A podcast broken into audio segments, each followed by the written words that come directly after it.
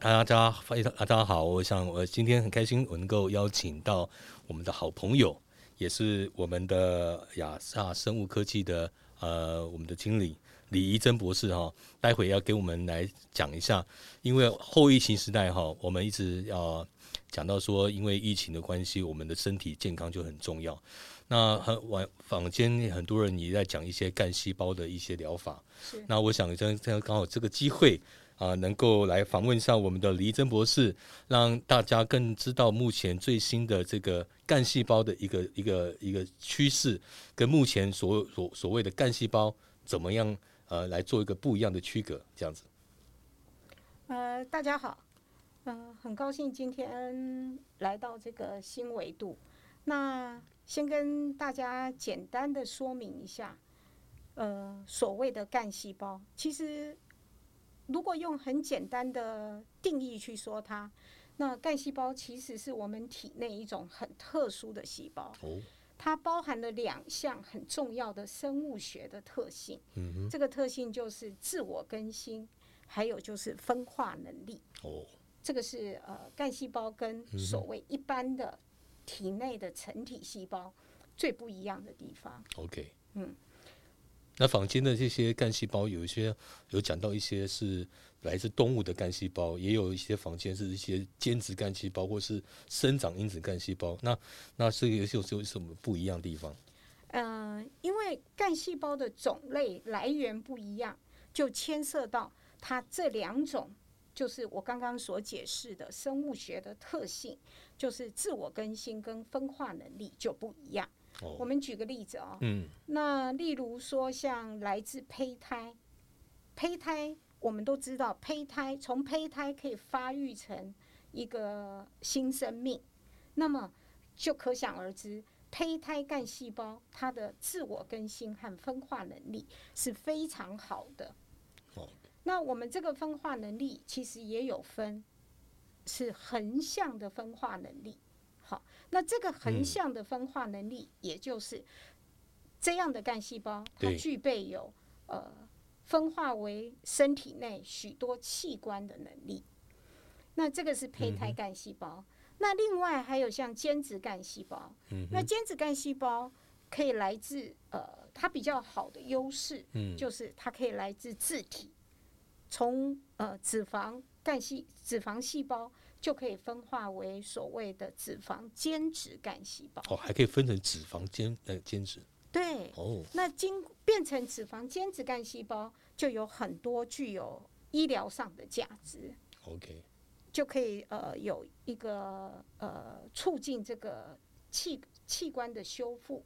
还 OK，有呃有一些组织的新生。那是个人自己的组织吗？就自己的脂肪吗？，因为如果是脂肪间质干细胞，那它就可以有这样的能力，哦，那就是从自体来，嗯哼。不一定需要拿液体的。，OK，那可是如果是像胚胎干细胞这样，是，那呃，一个人不可能再回到胚胎状态，对，所以是胚胎干细胞的时候，通常采取的方式就会是利用胚胎干细胞所分泌出来的那些生长因子，好，具有一个呃器官新生能力的这些生长因子，嗯然后去跟个人的呃细胞共培养，嗯然后发展出呃后面有医疗价值的细胞。那那博士回体内再请教一下，因为很多人就是有用来自于呃动物型的干细胞，就来自一些动物的方面。那动物方面的这些干细胞可以用在我们人体上面吗？这个是比较不建议的因为哈呃具有比较大的危险性，哦，因为它毕竟跟我们是不同种，是的，嗯。是异种，所以呢呃会产生比较多的问题，还有就是排斥作用。哦，会排斥作用，对，那一般来讲，像打这一种这样类这种类型的干细胞，是。会呃有时候会需要搭配一些就是呃抗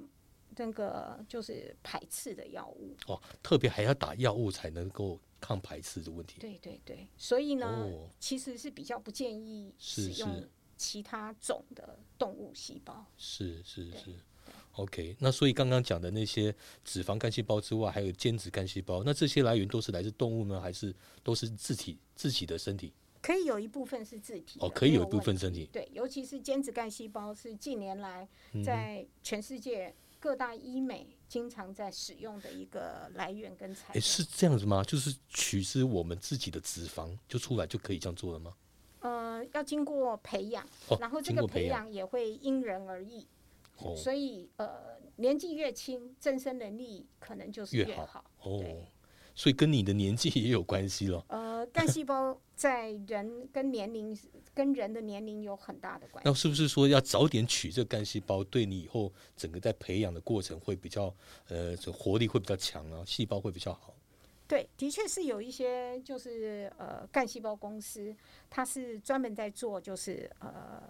储存干细胞，那像储存的有像坊间有很多像所谓的脐带血，是像这脐带血是在 baby 的时候就取它的这个脐带血的这个干细胞出来，然后储存起来，对，然后未来等到以后可以用得上，是这样的方式吗？呃这是一个大概的一个想法，就是是的确是呃这一个这个 baby 如果在他生长期间，好对。零岁到六岁之间，嗯它如果有一些呃意外啊，或是发育不是那么良好的时候，也许可以用脐带血这样的干细胞来去做一个新生跟修复。哦，所以小时候就可以取这样的干细胞，在母胎的时候吗？不在出出生，哦，出生的时候就可以取这样的一个干细胞，然后储存起来。是是是。那储存大概要多久时间？可以储存多久？呃，储存如果是放在合适的一个环境，对，像液态氮，它有负一百二十度到负一百八十度，那这个要储存多久都可以。哦，在很低的低温下可以储存很久的时间。对，哦到时候需要用的特殊的冷冻剂。哦，冷冻剂。哦，对，到时候要用的时候就可以拿起来来用吗？还是这样？呃，是的，就是解冻以后，经过培养，然后把它增生，就可以就可以呃打回人的体内。哦，那取这个是小孩子的这个干细胞，那未来呃可以用在妈妈身上，还是他家人身上都可以如果？要用在呃，就是不不同的，就是不是自己的，是一体的哦，一体的。不管如何，都还是要做配对的一个测试，就是哦要能够呃不会产生排斥，然后配对成功，那就可以输在不同的人的身上。哦，所以还有可能不会不配对成功这件事情。会哦，会，它是有嗯、这个是有一定的比例，哦，一定就是的比例。配对成功有一定的比例。OK，对，所以做这个疗程的部分的话，也要看条件喽，呃，就是说需要需要条件，对不对？但是如果是自体的就没有这些问题，哦，所以自体就不会有产生这些的问题，对不对？完全不会。所以你刚刚呢提到是说，有一些不管是各外面很谈谈到很多的干细胞，包括来源不一样，包括就算是自己的自己的脐带血跟家人匹配，还是会有大的问题，呃，所以最好还是必须要做配对。要配对。对所以配对最好应该是自己的干细胞是完全是 match 的。对。哦，那所以那博士，那你这边在谈到是说，既然你刚刚提到是自己的嘛，哈，那当然是取自是取自己的血液是最安全的，而且匹配是完全是完全是符合 match 的，对，就不会有什么会会排斥的问题。呃，完全不会。哦 OK，那现在在目前来讲的话，这样的一个疗程是在台呃在国外就已经做了吗？还在台湾最近才开刚刚开始？呃，如果说是属于自体的，好，从自己的身上成体细胞，然后去取得，然后去分离出或培养，然后得到干细胞，这个在全世界每一个地方，几乎每个国家，好或多或少都有这样的干细胞的研究跟发展。哦，当然，越先进的国家，它使用的使用的不管是材料或设备都越先进。哦，都越先进。对对对，那呃哎，就像我一个朋友以前在乌克兰有去打是这个乌克兰，他们就是所谓的自体血液的干细胞吗？呃乌克兰哈做最多的应该是属于胚胎居多。哦，胚胎的干细胞对对。对，所以它有呃相相当程度的危险性，因为胚胎干细胞相对的也比较容易导致体内有肿瘤新生。哦，所以它有可能也会 induce 变成 cancer 的问题。呃，因为那个生长因子相对应的，它也会刺激那些体内那些可能正在变异或是呃是有些许变异的细胞，真的就变异了，哦，真的就会变异，对反而形成变成癌癌细胞的可能。对恶性肿瘤。哇，所以不打还没事，打了可能还可能会产生这样的可能性。对，所以必须权衡，就是呃哪个比较重要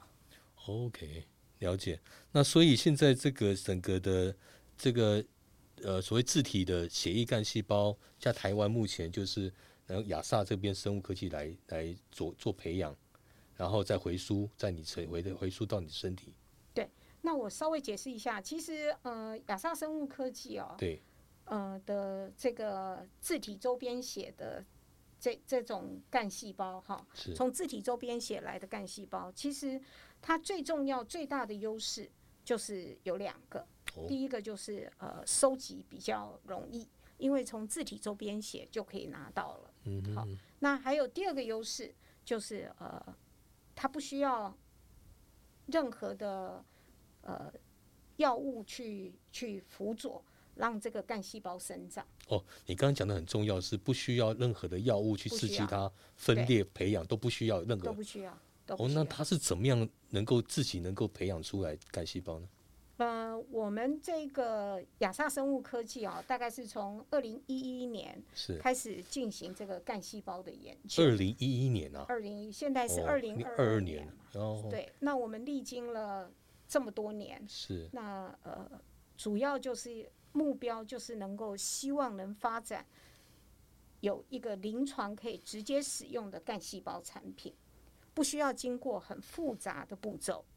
然后呢，呃，在整个的呃简体的收集，我们也是从周边写来。那我们收集的血液也不多，我们大概是两百五到三百之间，哦，大概就是捐两百五十 CC 的血的概念呢、差不多。差不多一对包。对对。然后透过一个全自动化的机器，嗯嗯，然后把呃白血球细胞分离出来，部分的白血不是，那就是跟我们一般在抽血的那种一一样的道理，就是抽一袋血出来。对对对，就是跟抽血的哦程序是差不嗯多的。好，那经过培养四到五天之后，那这一群来自周边血的干细呃细这个成体血液成体细胞，它就会有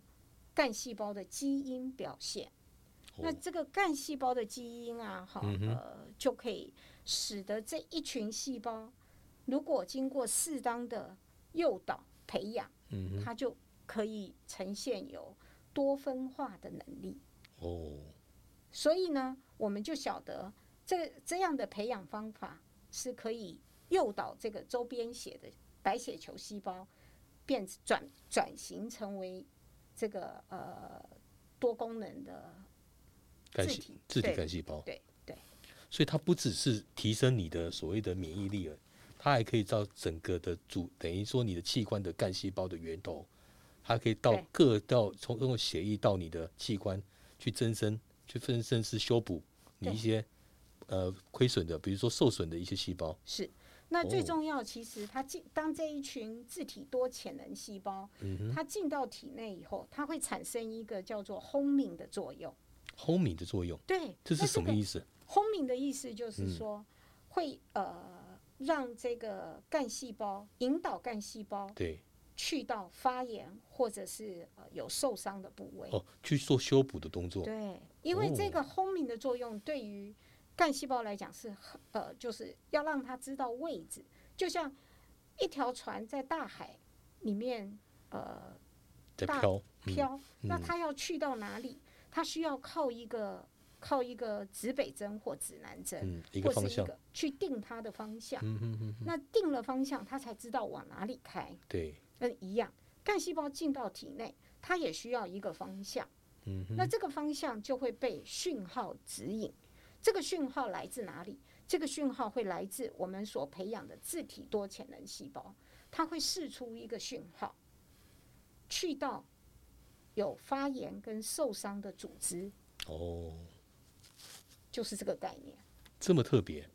所以它的培养方式也都不是透透过外力去去让它培养出来。当它一个好的环境，它就是可以培养出一个好的干细胞出来嘛。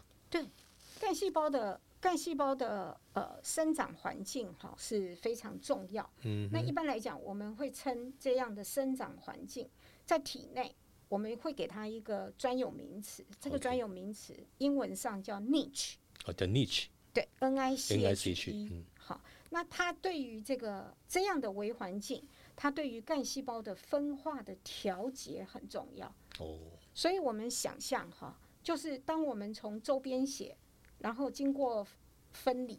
得到一群呃部分的白血球细胞，是。然后呢，经过我们的一个密闭式的培养方式，是它就会有诱发它干细胞基因的表现。，OK，这样干细胞基因的表现会带领这个细胞去呃做一些呃就是就是修复啊，好，还有新生好的这样的作用。那这那要带干细胞进到体内受伤发炎，好嗯哼，去做修补，那它靠的是轰鸣。那这一群干细胞它本身就是培养过后的这个自体多潜能细胞，它本身就会带着这个特殊的 marker 嗯，去呃引导干细胞到发炎位置，哦，然后进行呃它的修补作用。那这个修补的时间大概会有多久？就你临床来看的话，呃，我们现在就是曾经做过的这些案例哈，是我们分析下来发现哈，每一种疾病几乎都是不一样，哦就是修补的时间。OK，那呃，大概全部都会落在三十天到六十天之哦间。大概两个月的时间对，一个月它到两个月慢慢的修补，，OK，它不会立刻呈现效果，嗯嗯嗯，可是它会慢慢的就让身体逐渐达到一个呃各个器官的稳定状态，OK，就是一个维持它的一个正常正常一个平衡常运作。，OK。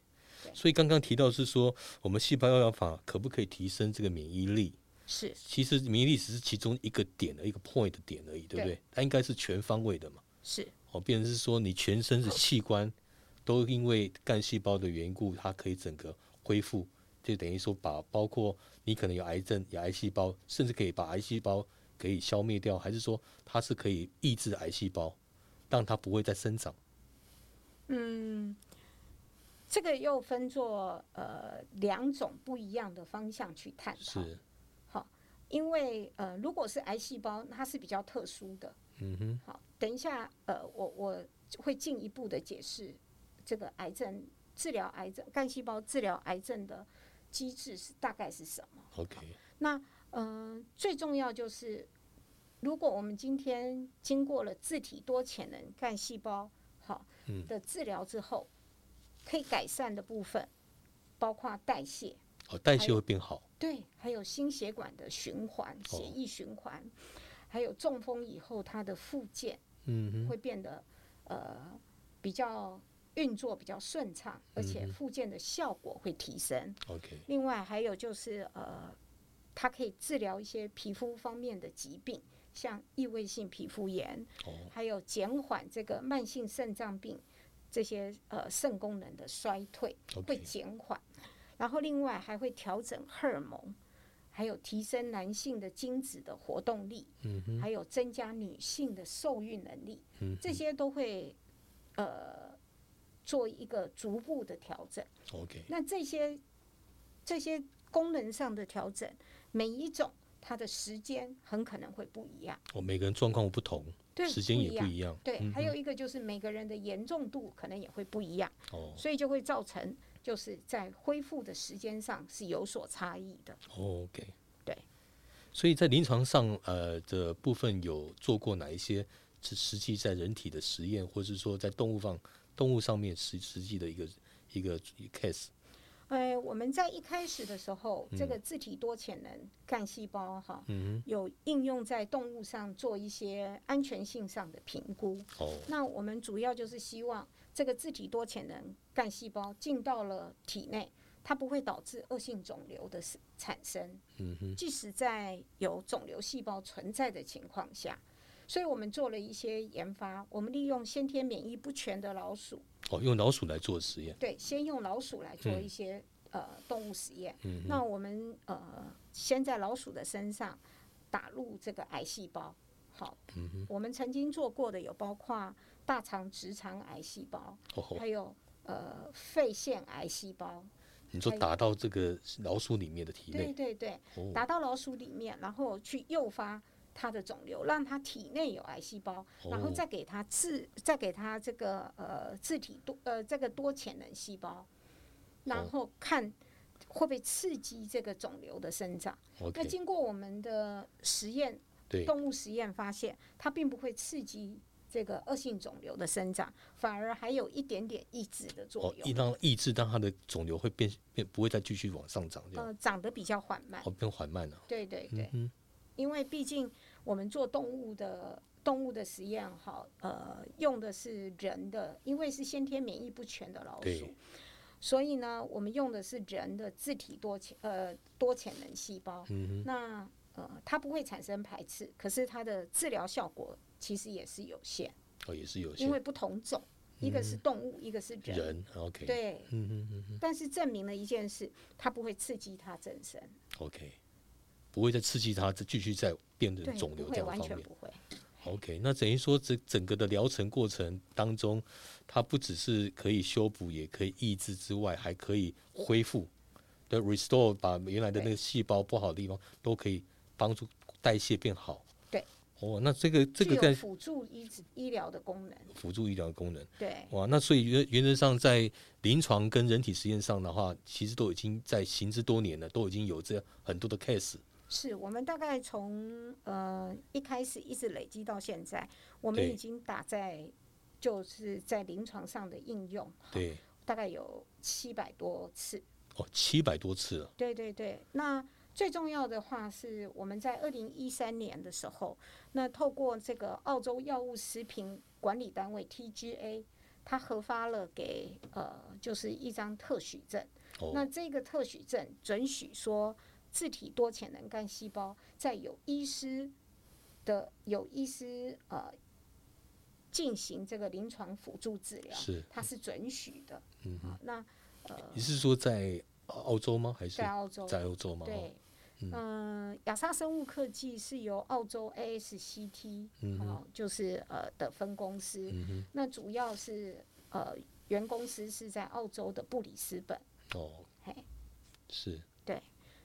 那呃，这个是呃自体多潜能细胞哈，由血液而来。那呃，我们执行到目前为止啊，就是很安全，然后没有一些呃其他的副作用。嗯好哼。其实最重要的整个疗程最最重要要安全为最第一个优先考量哈。对。因为我想，因为自己的血液应该是最安全的，全世界只有你自己对自己是最 match 的嘛，完全找不到第二个人嘛，对不对？对对对 应该是这样想，这样说哈，那等于说让第一个安全最重要，第二对是他讲他的疗效嘛，是哦，所以原则上这个自体干细胞，就我刚刚听博士这样讲，我觉得应该是最安全的，因为它来源都是自己的嘛，对哦，就也不会产生任何病变，也不会让产生任何的排斥，是更不需要用化学东西去刺激它，去让它培养出来。是哦，那这样听起来是这个亚萨的这个干细胞是目前应该是最安全的干细胞喽。呃，目前呃，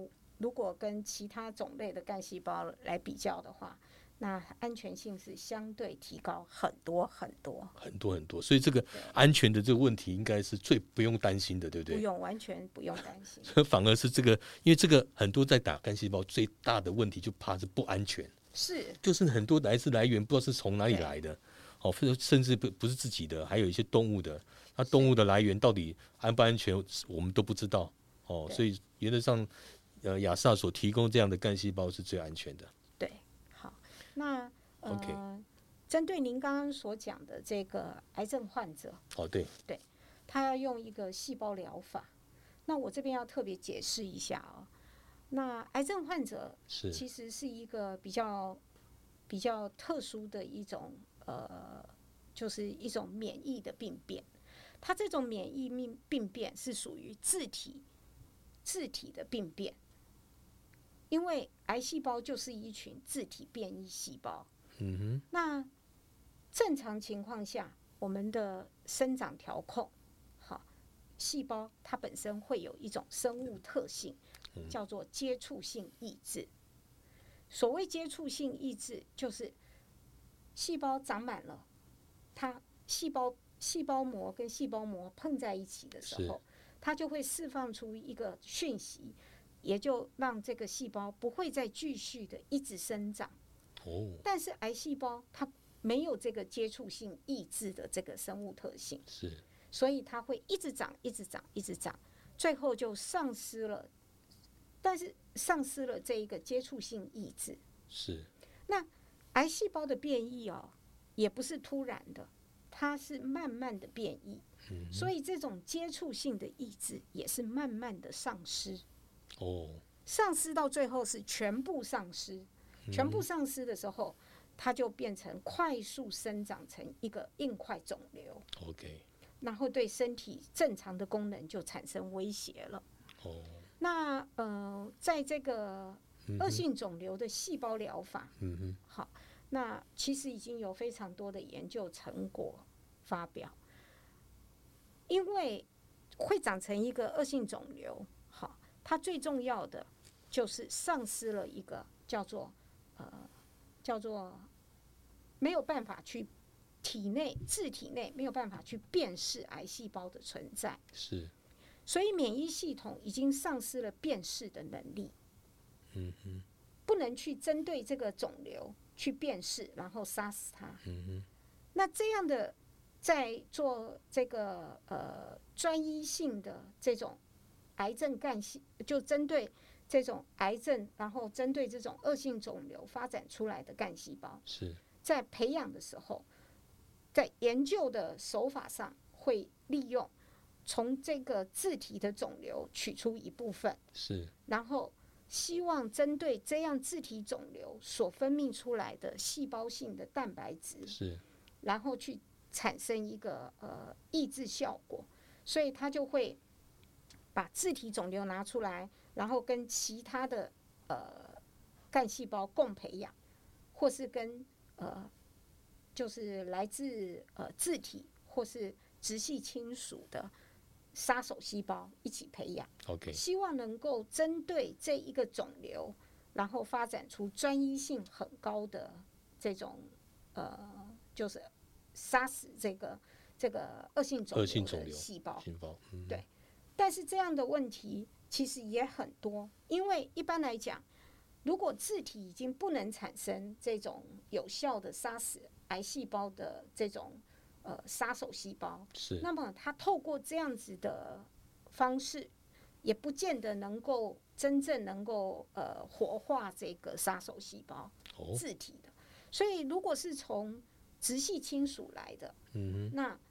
这个是常常被采用的方式，哦那也会造成一个隐忧，这样的隐忧就会引发很严重的呃免疫风暴，免暴。疫风暴，OK，然后这样的免疫风暴可能带来的这个这个癌症患者就是发烧，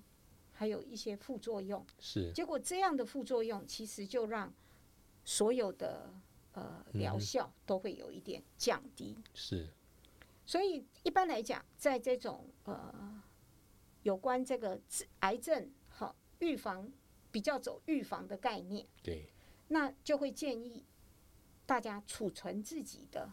干细胞，对免疫干细胞。哦，所以自己的储呃干细胞可以储存，可以，就是在哦。健康的时候，把自己的呃，就是干细胞有经过特殊的方法，嗯就冷冻起来，哦，就跟刚刚提到那个脐带血冷冻方式是一样的，差不多的概念。，OK，然后等到身体真的有病变的时候，因为其实会引发恶性肿瘤是多重因子，有时候老化也是一个主因，嗯嗯，它失去老化，使得细胞失去了完整的修复能力，是。所以呢，它就导致恶性肿瘤。哎，那博士，那请教一下，那你刚刚提到是说，如果本身这个人是癌症病患，是那他血液里面就有有所谓的癌细胞了，对，那他可以适合做这样的疗程吗？呃，你是说他本身可能就是一个癌症病患，对，那你在取他的周边血的时候，也许他也不知道他到底有没有得癌症，但是当你在取的时候，它这些的血液的呃周边血血液是可以培养出好的干细胞吗？呃，还是可以，还是可以？对对对，哦还是可以，但是呢，呃，疗效有限，哦，就变成是有限的就对了。对，有限。哦，但是如果是这个人他本身就是一个呃，还体内的这个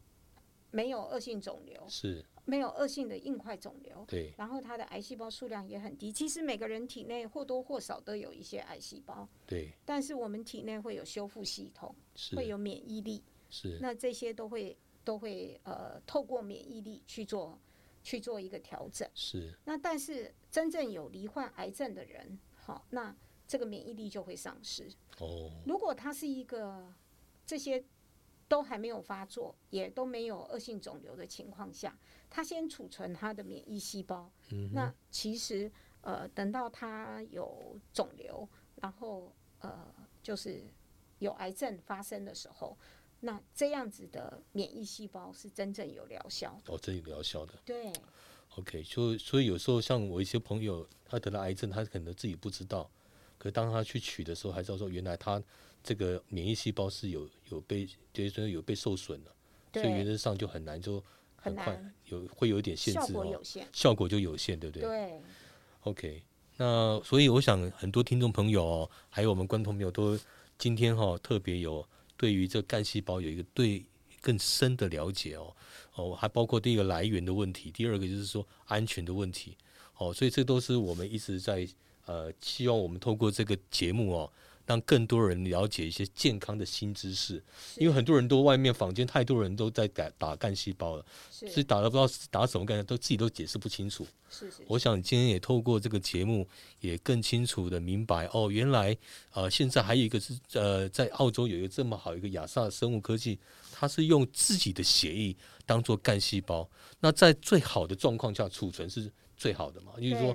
不要等到身体有出现状况再来储存，对对时间就为时已晚了哦。对，OK，那今天也非常谢谢李博士哦，带给我们这方面的一个新新的知识。那刚刚也提到说，癌症病患如果遇到的话怎么办呢？还是可以可以用吗？还是可以的，但是就是说要看他是他的身体状况嘛。对对对，OK，那我想今天呃很开心，这个节目呃算是我们第一次首播，也邀请了李博士特别呃来针对干细胞这样的一个议题，也提供我们大家一个新的新维度的概念，也让大家能够知道说我们后疫情时代啊，对对对，博士还有人想问说这个干细胞对于我们疫情部分有没有帮助？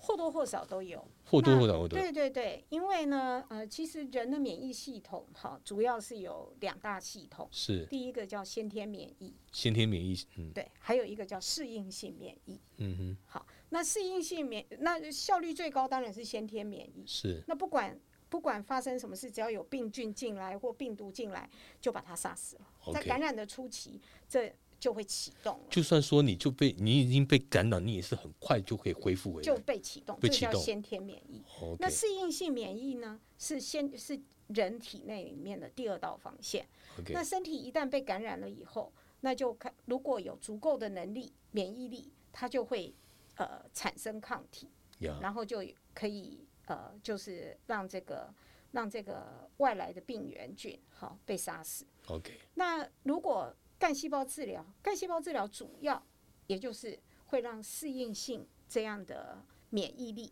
能够提高提，高哦，就是抵抗外来的呃这个病原病菌，原对，或病毒，就会把整个能力就会提升。是那这个最重要的原因是什么？最重要的是干细胞治疗其实包括了另外一个部分叫细胞激素，因为这个细胞激素也参与了这个这个整个免疫力的调控。是那在做细胞治疗的同时，也会有呃细胞激素进到体内，哦 OK，那就会帮助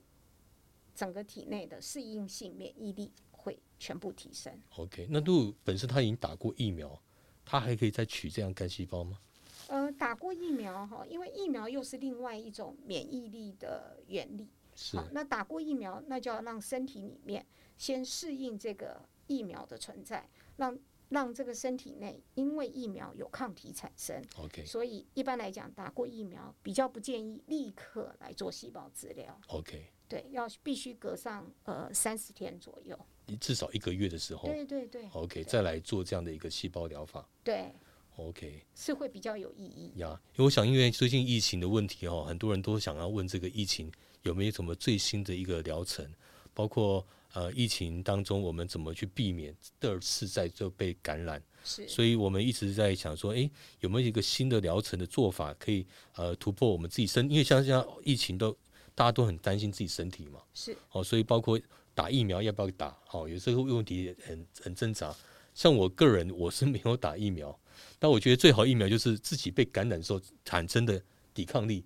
哦，就可能适应性适应性的嘛，对不对？我想，我想我就是用这种适应性来 test 一下我自己身体的状况适，应性免疫力哦，会使身体的免疫系统产生记忆力。哦，会有记忆力产生，对对对不对？它会认识那个那个病毒被感染的病毒，，OK，认识它的抗原，也就是所谓的那个外来的蛋白质，是是然后它就会产生一个抵抗性。是当抗呃抵抗力呃有免疫力了以后，是它就会产生抵抗性。是，好，我们今天非常开心哈，谢谢李博士，因为难得李博士来，我一直想要问他问题哈，因为这个时间的问题，我想也谢谢李博士今天来呃在参与我们今天的新维度哦，呃维度我们能做什么呢？就是至少我们先了解一些新的 information，是的，然后才知道说我们身体怎么样帮我们身体。那我们也谢谢李博士今天特别前来啊接受我们的访问。那我们期待能够再次再来来访问李博士。那我们今天的节目就在这边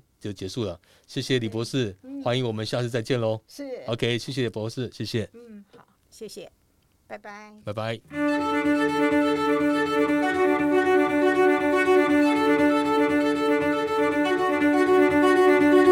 Thank